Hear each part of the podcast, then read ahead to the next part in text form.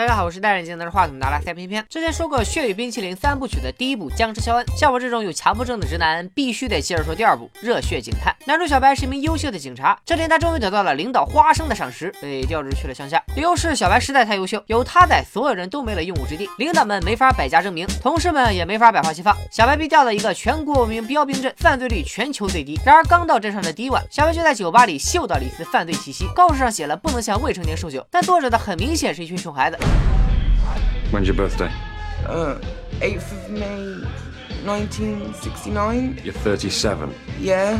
Get out. 小白把所有未成年人都赶了出去，于是整个酒吧都空了。小白还顺路把一个酒驾的小胖子抓进了局里。结果第二天去警察局报道，发现小胖居然是自己同事，而且还是警察局局长的儿子。这你跟谁说理去？局长找到小白进行入室谈话，表示要想在他们这个文明标兵镇看到犯罪，比看到观众转发、评论、点赞、投币、弹幕、收藏片片的视频还要难一万倍。就这样，小白开始了他单调的小镇生活。工作内容主要包括和搭档小胖遛弯，给小学生进行普法教育，帮邻居找走丢的大鹅，练习男子一百一十米跨栏。这天，小白被邀请参加了社区监控联盟的聚会。这个联盟主要负责监控和维护小镇的安全，实现全镇的和谐稳定、健康发展。成员有酒吧老板和老板娘、小学校长、酒店前台、超市老板、花店老板、农场主、教堂牧师、小镇医生等一些类似居委会大爷大妈的角色。本人要从群众中来到群众中去的指导方针。医生公布了本年度小镇最受欢迎的娱乐节目——叫偏偏说大片。今天，小白和小胖拦下了超速的律师台柱子和他的情妇，在正义会工作的笑笑。他俩超速是因为赶着去演话剧《罗密欧与朱丽叶》，两人堪比甜蜜暴击的演技，把全镇的人都给暴击了。试问这种演技谁他妈能忍？昨晚上台柱子在和笑笑偷情的时候，一个穿着斗篷的神秘人突然出现，拿下双杀，完了还把他俩伪装成了车祸意外身亡。虽然小白觉得事有蹊跷，毕竟现场连刹车痕迹都没有，但全镇都认为这就是个意外。俗话说工作不顺再喝一顿。小胖和小白来到酒吧，因为没有女主，小白也就只能和小胖发展一下感情线了。为了哄小白开心，小胖表演了自己玩撸啊撸唯一学会的技能——插眼。Jesus Christ!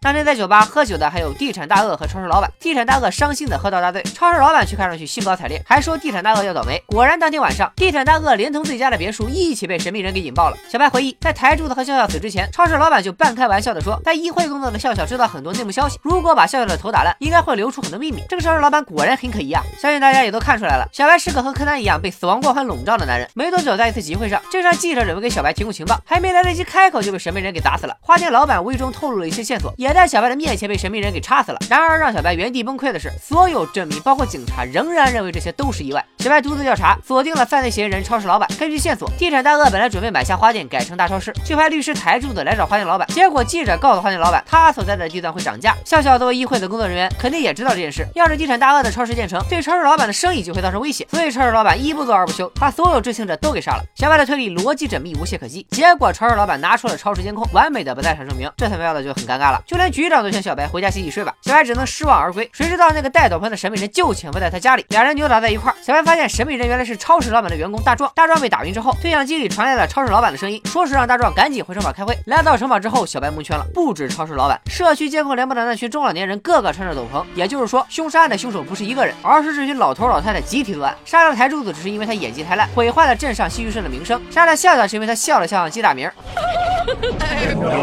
让镇子里充满噪音。杀掉地产大鳄是因为他别墅太丑，破坏了镇容真貌。杀掉记者是因为他老是在报纸上登错别字，显得咱们镇子没文化。至于花店老板，虽然他也是联盟的人，但他居然想搬到别的小镇。既然他精湛的花艺不能被我们所用，也不能便宜了外人，我们做的这一切都是为了再次评上全国文明标兵镇。此时的小白满脑子就一句话：你神经病啊！就在这时，小胖他爹警察局局长也来了。原来他才是幕后大 boss。二十年前他老婆去世，遗愿就是希望这里永远都是全国文明标兵镇。于是，在局长的英明领导下，社区监控联盟抹杀了所有不和谐的人，并给镇民洗澡说这些都是意外。逃跑过程中，小白掉到了坑里，发现里面全是尸体，有之前喝酒的未成年，小白抓过的小偷，影响阵容的卖艺人，上一任调来这里的警察大胡子等等。就在小白走投无路的时候，搭档小胖及时出现，然后居然一刀插死了小白。之后，小胖开车把小白的尸体运到了郊外，准备毁尸灭迹。What are you doing?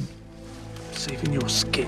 原来小胖提前在小白胸前口袋里放了个笔记本，再配合番茄酱，顺利玩了一把狼子刀并解药。小白还说自己对这些凶杀案并不知情，而且主谋是自己的老爸，他实在下不去手，只能帮小白到这里了。但是进度条在那摆着，咱们小白怎么能怂呢？超级家伙就回来和镇上居民正面刚。